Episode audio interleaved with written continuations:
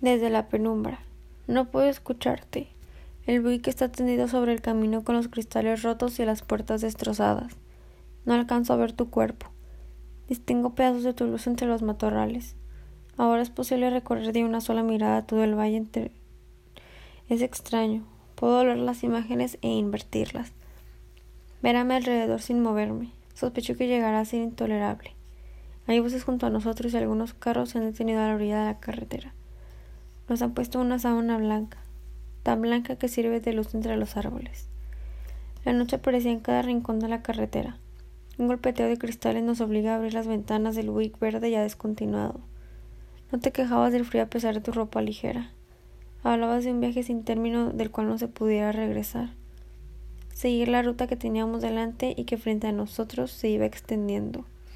La prisa de mi pie presionando el acelerador, atento a tus palabras queriendo traspasar el camino, tocar aquello que ni tú ni yo alcanzábamos a vislumbrar. A ratos dormías y yo recordaba la playa sobre la misma línea, igual de lejana, solo que las ondulaciones de la arena la tornaban cálida. Deben ser las tres de la mañana. Al verte allí dormida, tranquila, pareces otra y no aquella mujer de ojos vacíos y noches ausentes. Me miro acercándome en un brazo prolongado, bañado por el sudor frío de tu cuerpo. El viaje continúa. Reconozco la ruta de la que hablábamos tantas veces entre sorbos de café y ese atlas que apenas podías cargar con tus manos pequeñas. Ni de recién casados hayamos logrado acercarnos al mar, acariciar sus crestas. Era una promesa, ¿recuerdas? El cielo limpísimo y una noche oscura acompañaba aquel valle. Te besé y fue el vacío. Escuchaba voz y se había olvidado lo que significaba medir el tiempo.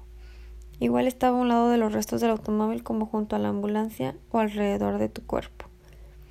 Podía ir y venir por el campo, seguir los pasos de los curiosos apostados a poca distancia de las sábanas blancas.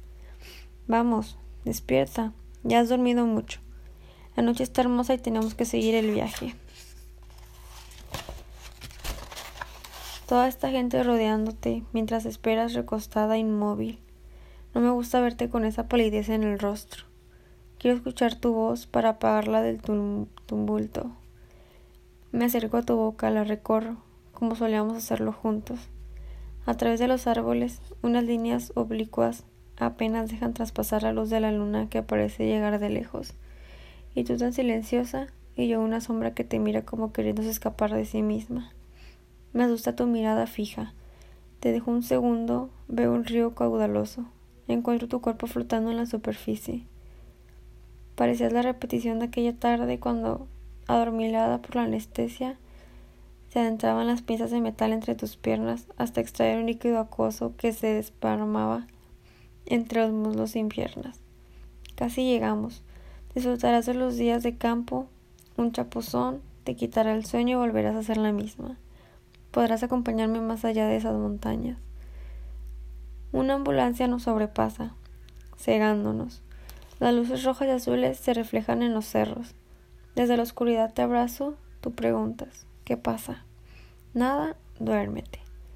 Mientras alguien vigila y recorre un cuerpo entre los arbustos, hay gritos, confusión. Algo sucede allá enfrente. Asombrado, contemplo el wick verde hecho pedazos. Las frases se van y regresan, sin tocar esa transparencia que rodea nuestro viaje. Me dejo llevar por las palabras y las sombras pronuncian un sentido oculto. Los sonidos están allí, expandiéndose y formando un eco entre las montañas. Se repiten a intervalos.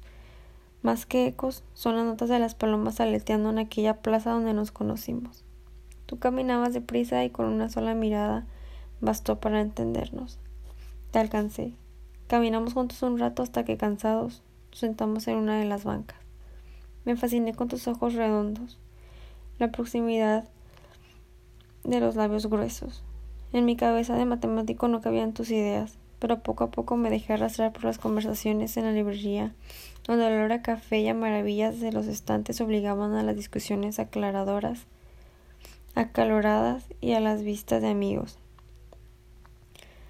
Me gusta verte con los anteojos a mitad del rostro y el libro sobre la mesa. He regresado a casa varias veces. Nadie responde. La recámara sigue con la cama en desorden, como en la, madrugada en la que salimos al Wick Verde. Entro al guardarropa y no puedo cambiar mi camisa ni usar el traje. Todo es tan estático, excepto yo. Dentro del automóvil hay calma. Sigues dormida. Tu cuerpo descansa sobre el mío, delgado, muy ligero. Las luces vibran alumbrando cada trozo de la carretera y yo continúo quieto. Quisiera que estuviese despierta y no me atrevo a interrumpir tu sueño. Vuelvo sobre los restos del carro. Quiero tomar mi cuerpo, pero en la oscuridad es casi imposible reconocerlo. Las manos no obedecen órdenes ni movimientos. Mi conciencia se despliega y alcanza a estar en todas partes. Los enfermeros tratan de levantarte, tu mano escapa. Veo colgar tu brazo, me acerco, la reconozco por el anillo de matrimonio que lleva entre los dedos.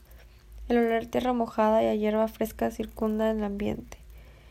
Miro al cielo, pero no hay respuestas. Ella comienza a despertar. ¿Dónde estamos? Acabamos de pasar Valle Seco. ¿Cuánto falta para llegar al mar? Mira, ¿ves esos cerros? Y con la mano en alto señal del camino. Pasando, nos esperaremos a verlo. Sin decir más, se inclina sobre el asiento y vuelve a dormirse. Ella solía analizarlo todo. Quizás su trabajo en la librería más importante del centro y su contacto con profesores y estudiantes le ayudaba pero los insomnios nocturnos comenzaban a dejarle huella. Había perdido el humor, los deseos de comunicarse. Habían decidido ir a la playa a tomarse unas vacaciones. Anoche lo soñé de nuevo. ¿Cuántas veces me dijiste lo mismo para callar las viejas voces? Las previsiones familiares, esa limitación absurda de las relaciones entre nosotros. Había mañanas que prefería no levantarse de la cama. El cuarto permanecía oscuro y los restos del desayuno quedaban sobre la mesa. Le resultaba imposible desprenderse de las imágenes recién soñadas. Todo se ensancha, todo se ensancha como si fueran líneas cruzadas en el cielo. La ciudad debe estar muy próxima. Desde la penumbra todo se aproxima, se acerca. El tiempo ha dejado de contar para nosotros. El ruido del viento nos lleva frente al mar. Trato de evitarlo al lado de tus huesos. No ha quedado nadie en la orilla de la carretera. Un silencio oscuro recorre las montañas. Grito tu nombre y el valle le regresa. Me veo junto a ti. Procuro tomarte de las manos, convencerte de que muy pronto volveremos a estar en medio del parque. Llegaremos a casa, nos besaremos una y otra vez hasta agotarnos. Regresarás a la librería, a tus libros. Sigo esperándote, pero no despiertas. Trato de explicarte el color del mar, lo caliente de la arena, pero no respondes.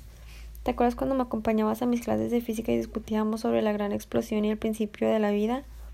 Luego nos casamos. Había que buscar trabajo. Entonces me olvidé de la universidad. Te juro, te juro que jamás me, habría avergonzado. Ahora sí esperemos un hijo. Acabarán tus pesadillas, los gritos de noche. El mar las cosas serán diferentes. Ella en esa semivigila no lo escucha. No era la primera vez que se detenían las mismas imágenes. La Camila dentro de aquel cuarto de las paredes injustas y apagadas donde alguien misteriosamente traspasa el interior de su vientre. Un metal duro e inflexible penetraba hasta obtener ese líquido acuoso y los llantos. Miles de voces que llamaban a las sombras. Una y otra vez se extendían, taladraban con su ruido. Era un coro de gritos y murmullos que acogían el silencio persistente sin palabras ni gestos. Después, los sudores escurriendo como un ácido sobre la piel descarnada. Luego, la brisa del mar lo arreglará todo.